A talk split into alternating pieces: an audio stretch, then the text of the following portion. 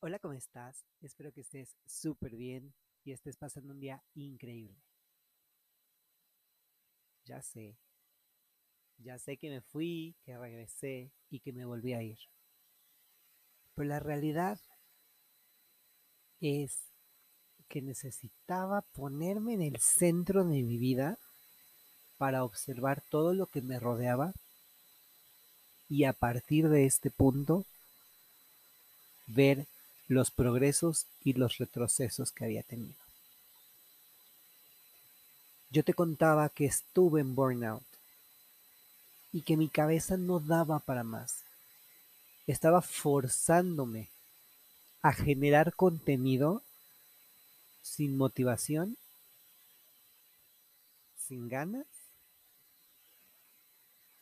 y además trasnochando, no dormía, estaba preocupado por grabar, estaba preocupadísimo por hacer otras cosas.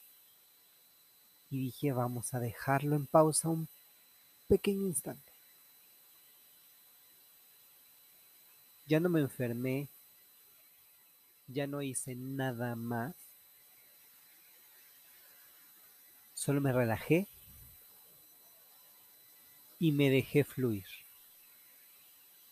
Y claro que en todo este proceso de cultivar la mente llegué a cosas bursátiles, de impuestos, eh, bancarias. Y dije esto, bueno, de educación financiera también. Y dije, esto no es mi lugar. Claramente este no es mi lugar y tienen que saberlo, no es mi cabida. Yo no tengo cabida en ese mundo. Claro que es importante saber de educación financiera y claro que debemos de saber lo que está pasando en el mundo en cuestión eh, de fluctuación. Pero no me gusta, no me llama la atención. ¿Por qué? Porque mi área de especialidad, mi área en donde tengo expertise, no solo teórico, sino práctico, es este. DIG se ha abierto muchísimos países, a muchísimas sociedades y hemos llegado a un montón de lados. Iba yo en un punto muy alto y me detuve. Me dolió bastante. No tienes idea de cuánto me dolió. Sin embargo, hoy aquí estoy. Estamos regresando y vamos a ir paso a paso. Ya no me voy a aventar, no me voy a echar clavados. Vamos a tener una mejor planeación. Vamos a implementar un equipo donde DIG sea una familia más que un espacio de trabajo. Tenemos que lograr cosas buenas, tenemos que tener resultados positivos. Y esto es posible con el trabajo, con el estudio y con el esfuerzo, motivación, dedicación. Es por esto que me di la tarea de separar un poquito Em, afinidad que tengo con la cuestión de sexualidad y aventarme hacia temas propiamente de género, violencia de género. Pero dije, no me voy a ir al núcleo de la violencia, que además a donde volteas hay núcleos. Me fui a algo que está al alcance de todos. ¿Qué pasa? Que hay en todas estas plataformas de streaming y dije, debe de haber algo que hable de violencia de género, de temas que sean de actualidad, pero no tan actuales. Y así es como llegué a esta serie que se llama Sé dócil, obediencia, bueno, reza y obedece. Y es de verdad una serie súper cortita, tiene cuatro partes, cada parte dura como 40 minutos. Pero nos habla de la violencia, de la poligamia y un tema bastante fuerte que es la religión.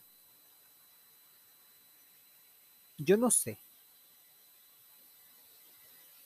cómo es o en qué momento la gente se deja adoctrinar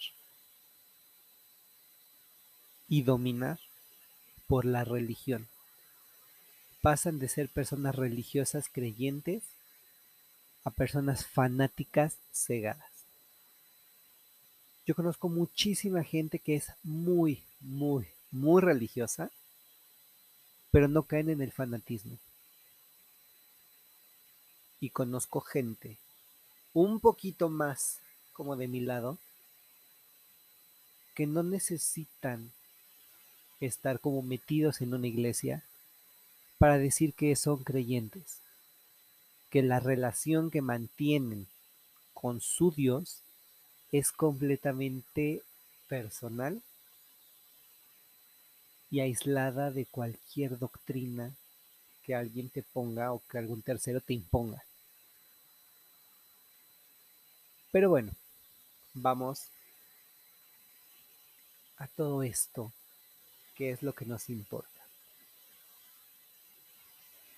Em, yo conozco muchísimas series que abordan estos temas de violencia.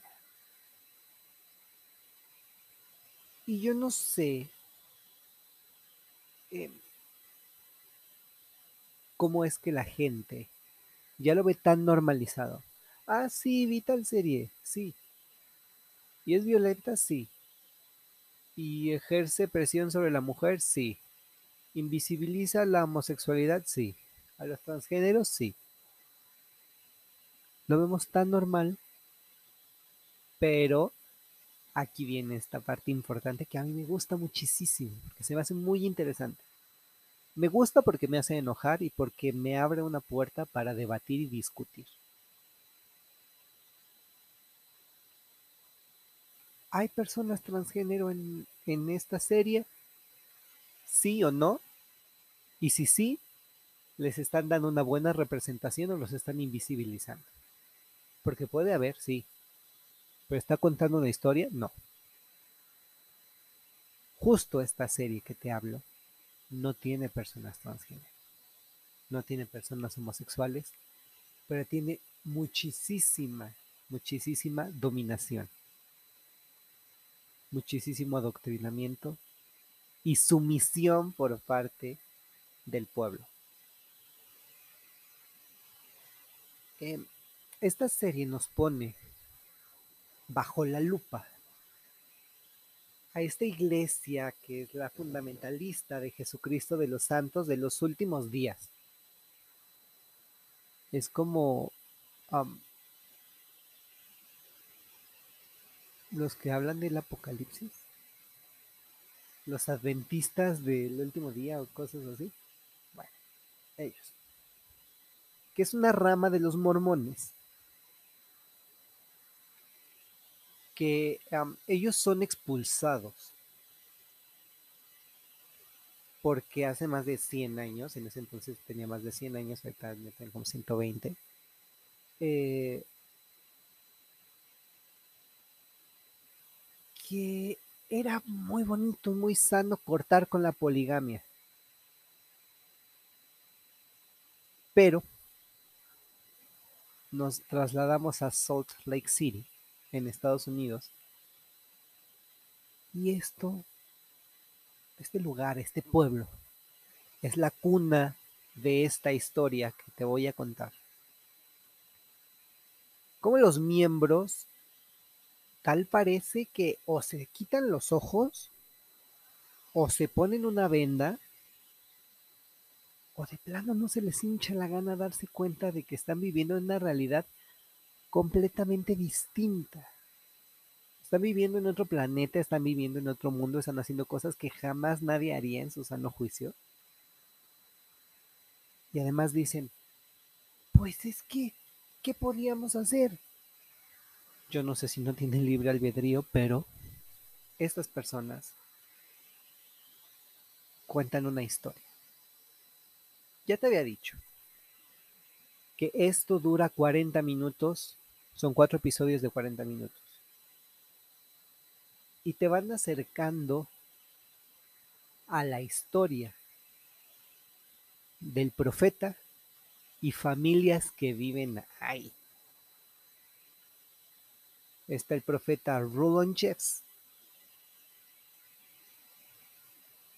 que decía, y escúchame bien, tener más de una esposa te acerca a la salvación y entonces te convertía en un Dios. Entre más esposas tuvieras, más cerca estabas de Dios. Lloyd Wolf, que es un ingeniero mormón, eh, tiene mucho peso en esta historia. Él y su esposa, eh, su esposa se llama Mirna. Creyeron todo lo que se les dijo. Que si el pasto era azul, ellos lo creían. Todo, todo, todo lo creían.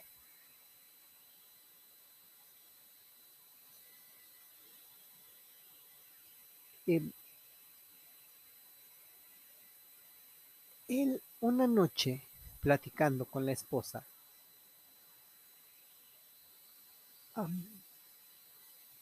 se dan cuenta que había otra mujer en sus vidas.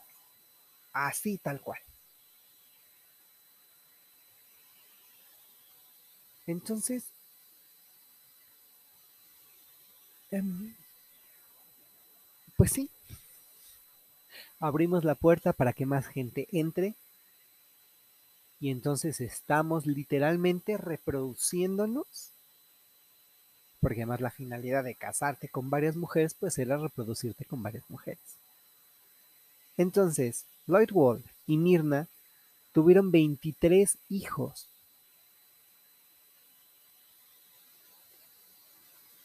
Y entonces dentro de estos 23 hijos destacan dos, que es Rebecca Wall y Elisa Wall tienen también gran peso porque son entrevistadas en el documental. Y entonces ellas te hablan de cómo se organizaba la casa, cómo había en, en un espacio abajo de la casa, digamos en la primera planta, una pareja que era pues la recién casada y los hijos en la planta baja.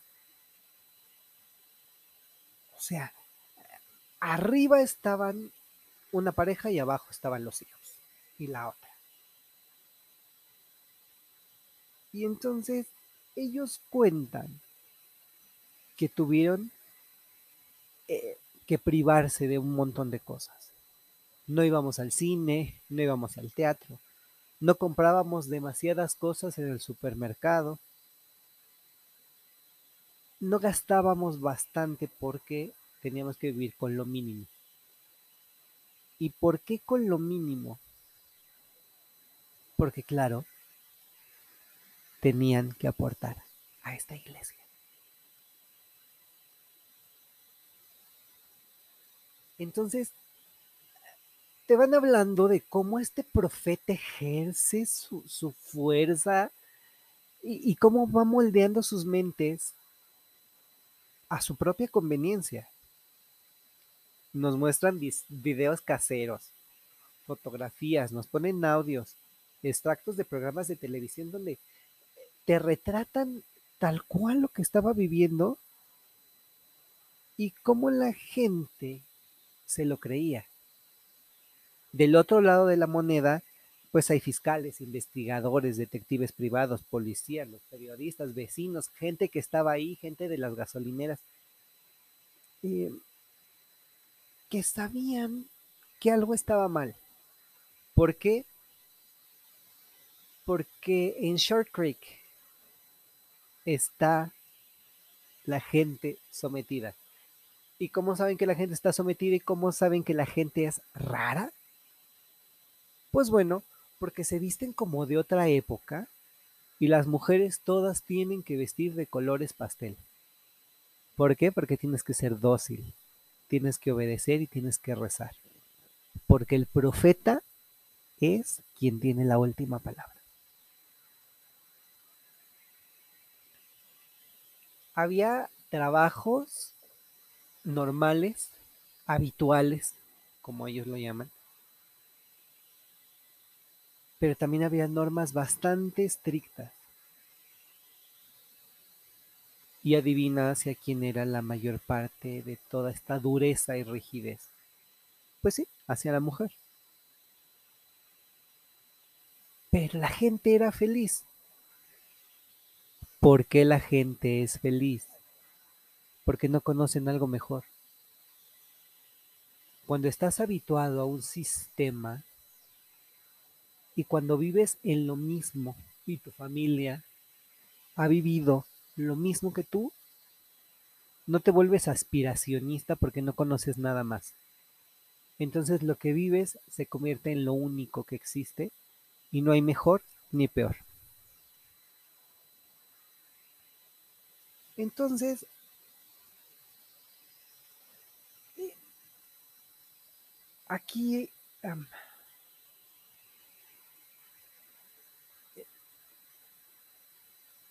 destaca mucho el papel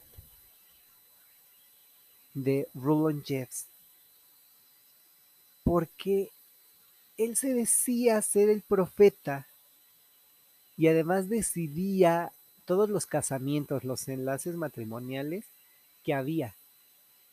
O sea, en la comunidad él era quien decidía quién sí y quién no.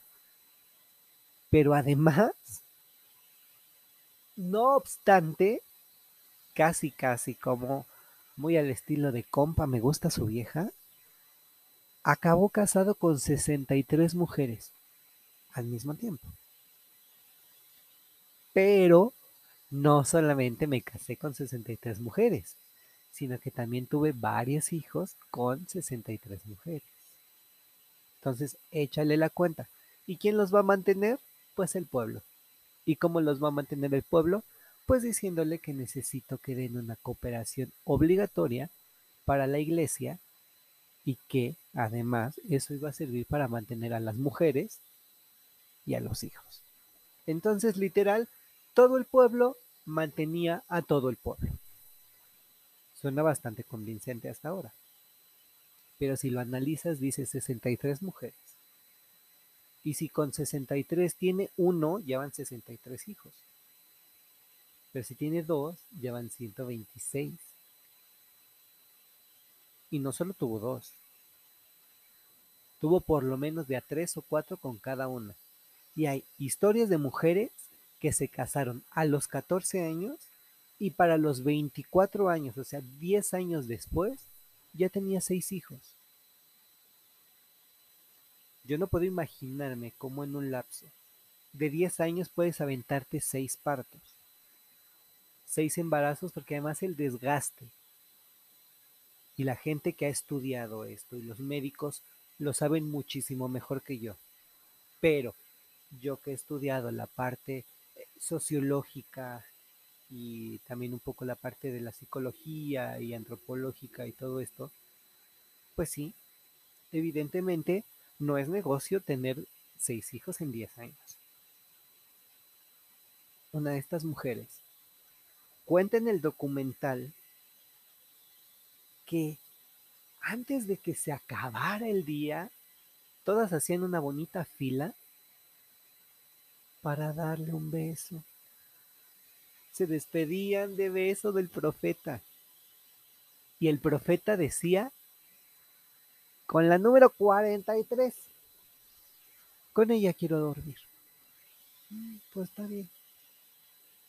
Hacían fila y todos lo besaban y él al final decidía con cuál de todas es con la que quería pasar la noche.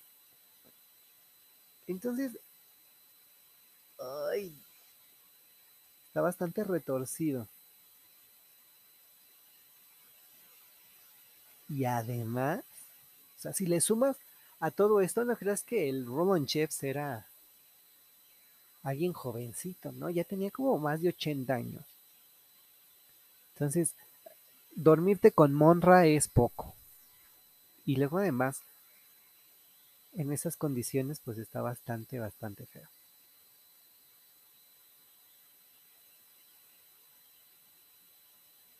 Em, y además, también nos dice que él, las, pues sí, se acercaba y les decía, keep sweet, o sé dócil. ¿Para qué? Porque a la iglesia le gusta que sea sumisa y abnegada. O sea, no a mí, sino a la iglesia. Y claro que era un deseo profundo de este hombre, pero alguien le tenía que echar la culpa y esa era la iglesia. ¿Por qué? Porque la iglesia o Dios en sí mismo no puede defenderse, porque Dios no va a bajar a hacer justicia por su propia mano. Y se escucha rudo, pero es lo que pasa. Sacerdotes, pastores, profetas y demás aprovechan eso. Que Dios, que Jesús, que Alá, que nadie puede venir a decir, hey, yo no dije eso. Todo es una interpretación. Y como yo soy el líder, pues me tienes que creer. Como Rasputia, quieras o no.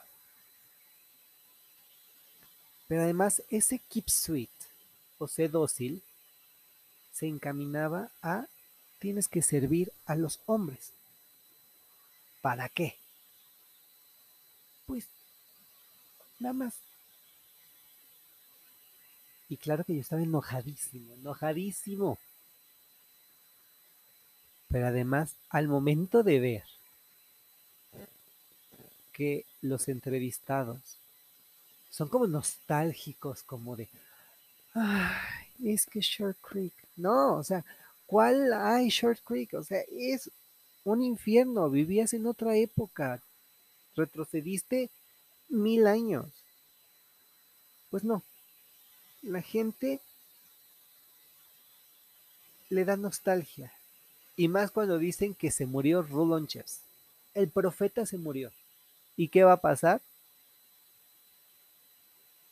Pues llega miedo, confusión, angustia, ansiedad, incertidumbre.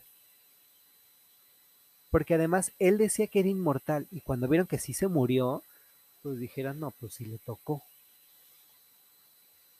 al profeta que me espera a mí, que soy un simple mortal, que soy solamente un siervo del profeta. Pues bueno, fue uno de sus hijos, Warren, el que decidió subir al trono. Dijo, yo voy a ocupar el cargo y me voy a casar con una de sus madres. ¿Y por qué una de sus madres? Porque pues era la otra esposa de su papá.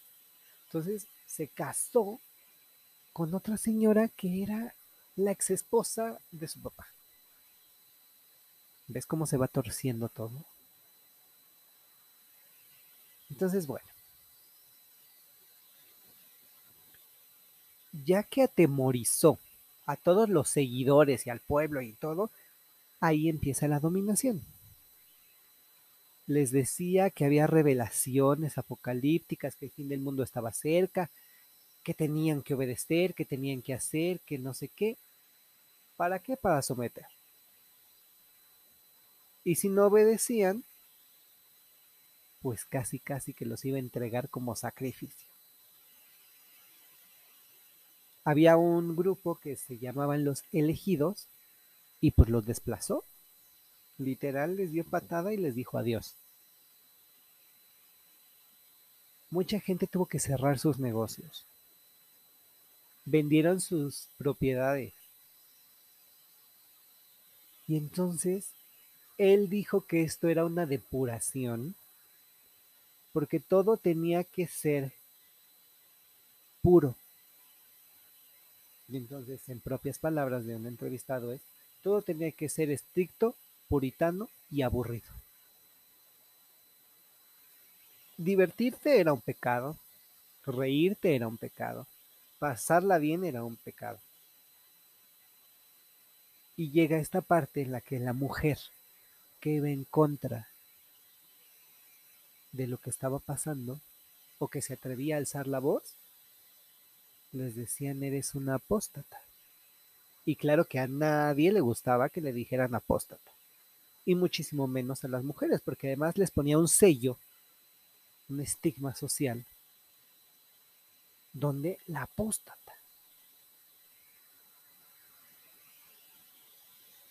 sacrílega. ¿Para qué? Pues la gente te rechaza, te apunta con el dedo, pero además, pues los cuatro dedos de esa mano los señalan porque ellos estaban igual o peor. Los estampados de la ropa estaban prohibidos, el color rojo era impensable. Y cada vez las mujeres eran más sometidas. El control era bastante asfixiante, era apabullante verlas. Y aunque, y aquí viene este gran aunque, estaba prohibido que hubiera matrimonios entre menores o con menores. Eh, pues sí, estaba prohibido, pero a ellos les valía y aún así lo hicieron algo habitual. Pero cuando llegó Warren Jeffs, el hijo del primer profeta Roland Jeffs, pues empieza esto a, a rayar en lo extraño, en lo extravagante. Cruzan los límites. Y entonces a las chicas se les retenía, las casaban y se dejaban embarazadas. Y entonces la gente aquí empieza a abrir un interrogante de por qué. O sea, ¿por qué si estás tan mal te quedas? Porque a la gente le gustaba estar en Short Creek. Porque la gente prefería quedarse ahí que salir.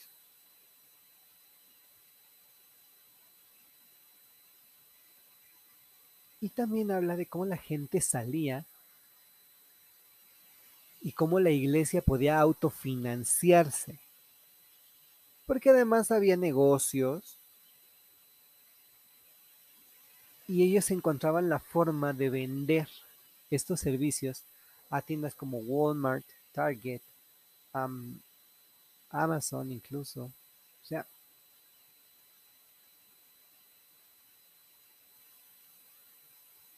pero dices, ¿cómo?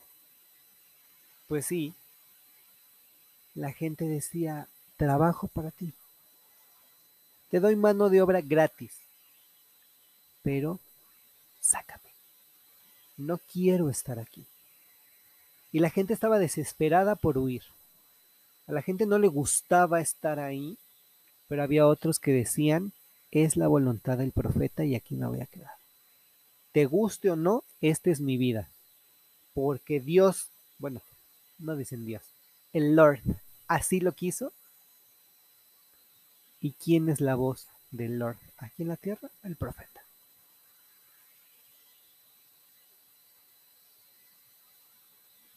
Y aquí viene una historia bastante interesante. Warren Chips se va, llega a Texas, entonces iba y venía, iba y venía. Y la gente empezó a sospechar algo extraño, bastante extraño diría yo. ¿Y cómo es que lograron saber dónde, cómo y cuándo se iba? Por las llantas. Ellos dicen, el color del barro es distinto. El color del barro aquí es de este color y en Texas es así. Pero ¿quién tiene tanto tiempo de ver el color? de lodo más que ellos. Pero es muy interesante porque aquí empiezan a destejer toda esta red de engaños y de mentiras. Y descubren que el señor Warren Jeffs se estaba construyendo no una iglesia, sino una señora mansión señora mansión en Texas. ¿Para qué? Nadie sabe. al menos hasta este momento. Y este señor Warren Jeffs, muy inteligente, les dijo, todos los adultos que haya tienen que darme por lo menos así que digas, no me puedes dar nada, mil dólares semanales por adulto. Lo que constituía que había mensajeros que le enviaban, por supuesto, este dinero a Warren Jeffs en Texas. Y este señor sacaba a la semana, por muy mínimo, 300 dólares semanales. Y dicen que había semanas que había muchísimo más dinero, que tenían que ir al Costco a comprar latas de tomate y para que no los descubrieran había una lata de tomate, ahí enrollaban los billetes, la volvían como a cerrar y la revolvían con las demás latas de tomate para que nadie sospechara que ahí iba dinero. Porque claro, ¿de dónde? O sea, ¿de dónde sacas tú 300 dólares así como muy de buenas a primera? Porque además, pues, por muy barato que estuviera el dólar, pues, sacas, ¿qué? Como seis mil pesos quizá, semanal.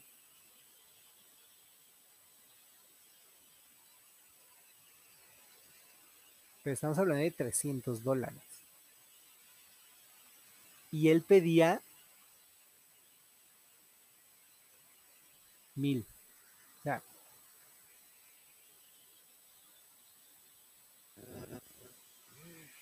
se me hace extraño, ¿sabes? Porque, pues sí, la gente cree que es complicado, pero en realidad para él fue muy sencillo conseguir semanalmente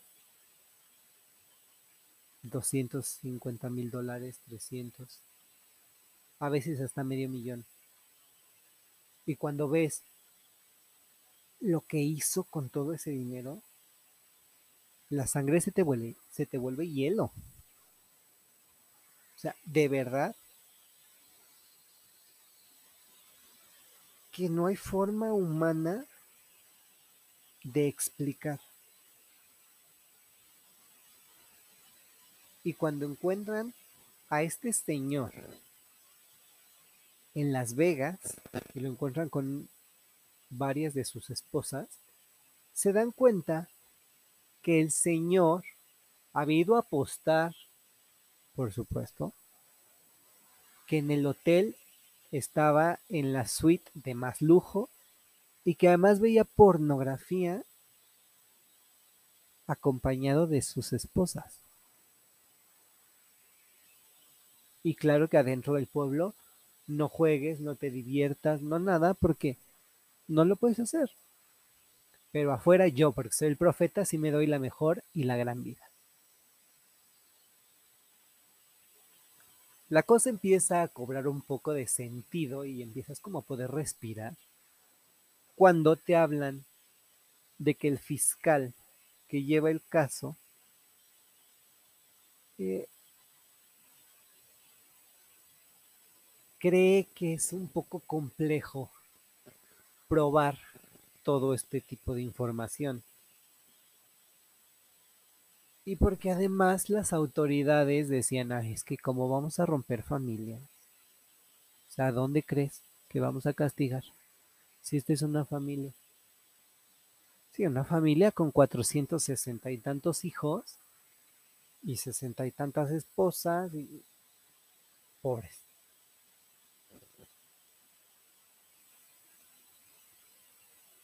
Entonces, pues esta señora empieza a hablar de su hija Rulicia y de sus otros hijos, que no recuerdo los nombres porque además el nombre de Rulicia se me quedó grabado en la mente. No dicen por qué Rulicia, pero claro que tiene que ver con el abuelo Rulon Jeffs.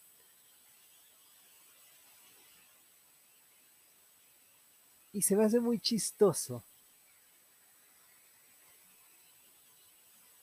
Porque ella es persistente, ella dice, necesitamos dar con el atacante, necesitamos dar con la persona que nos ha hecho tanto daño. Entonces, eh, toda la fiscalía se encarga de protegerla para cuando vayan a dar declaraciones y a las mujeres que también quieran ir a declarar las protegían pues para que no fueran vulneradas. Pero claro que ellas después de ir a declarar en contra del profeta, ya sabían quién había sido, porque llegaban al pueblo y mostraban su arrepentimiento y rezaban y entonces decían, eh, esta fue. Entonces es eh, algo bastante extraño. Y entonces tú dices, es que no lo van a poder probar o sea, tú y yo y los demás estamos viendo esto porque en el documental pues te lo pasan. Pero en ese momento, en el 2007, pues no estaban estas pruebas y la gente se azotaba porque decía, es que, ¿de dónde van a sacar? Pues bueno, la policía decide ir a visitar a Texas, este lugar, este palacio que se hizo, y había como una valla humana de personas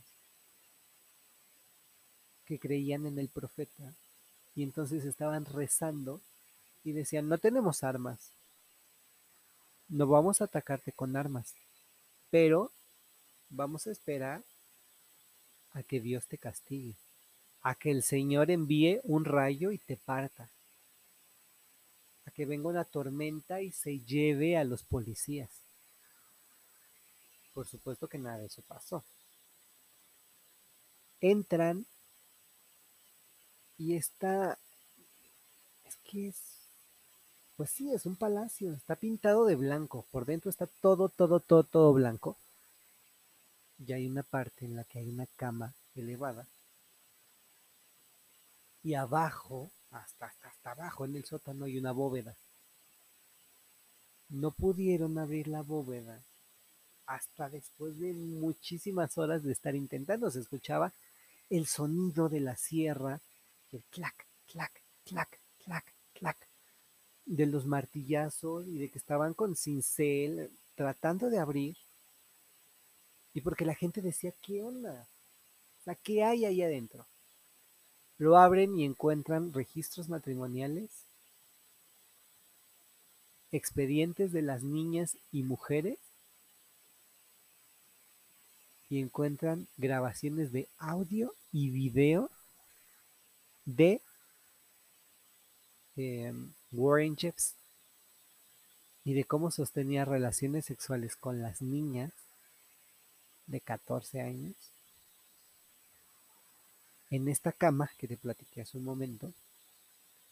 Y entonces todo eso es lo que llevan al, pues a la fiscalía. Se levanta eh, pues sí, el caso, se dicta sentencia, encarcelan al fulano este, al Warren Jeffs, y la gente en el pueblo sigue rezando porque el profeta salga de la cárcel. Entonces yo, entre que hago coraje y entre que digo, ¿qué onda?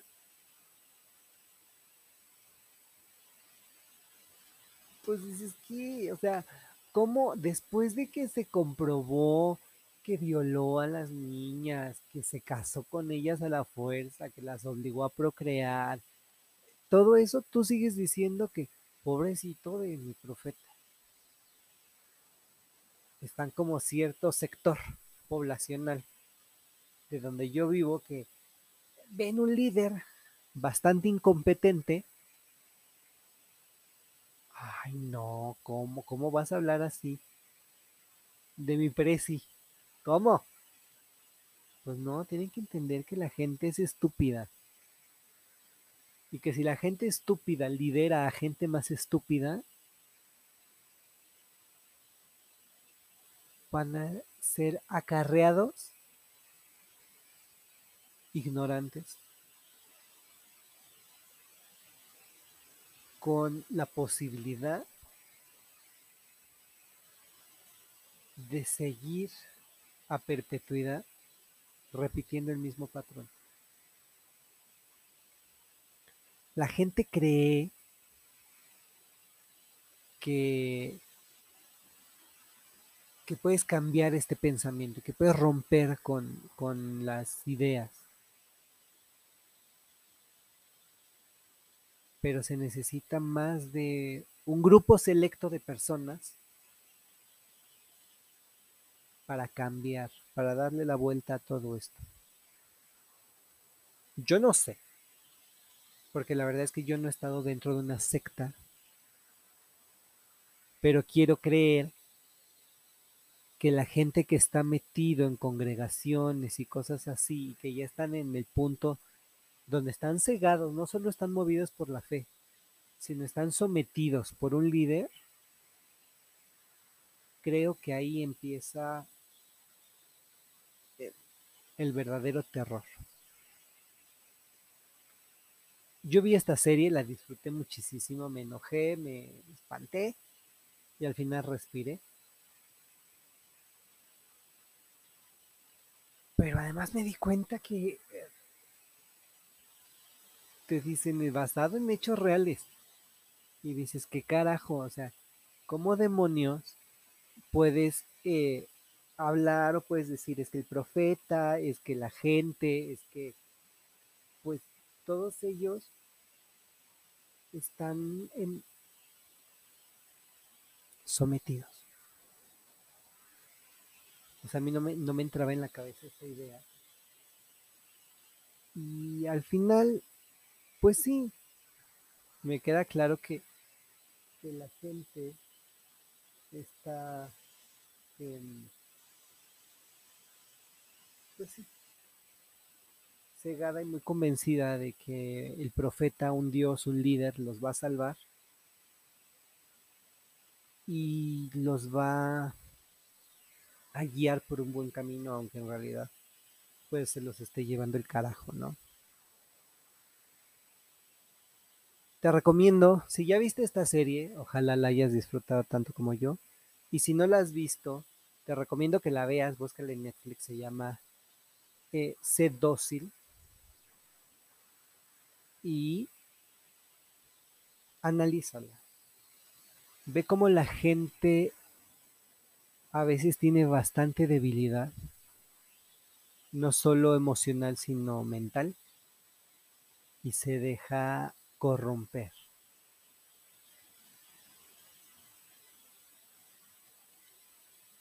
Voy a procurar, y esto ya es cerrando esto, voy a procurar hablar, agarrarme un, espaciecito de, ¿qué será? Unos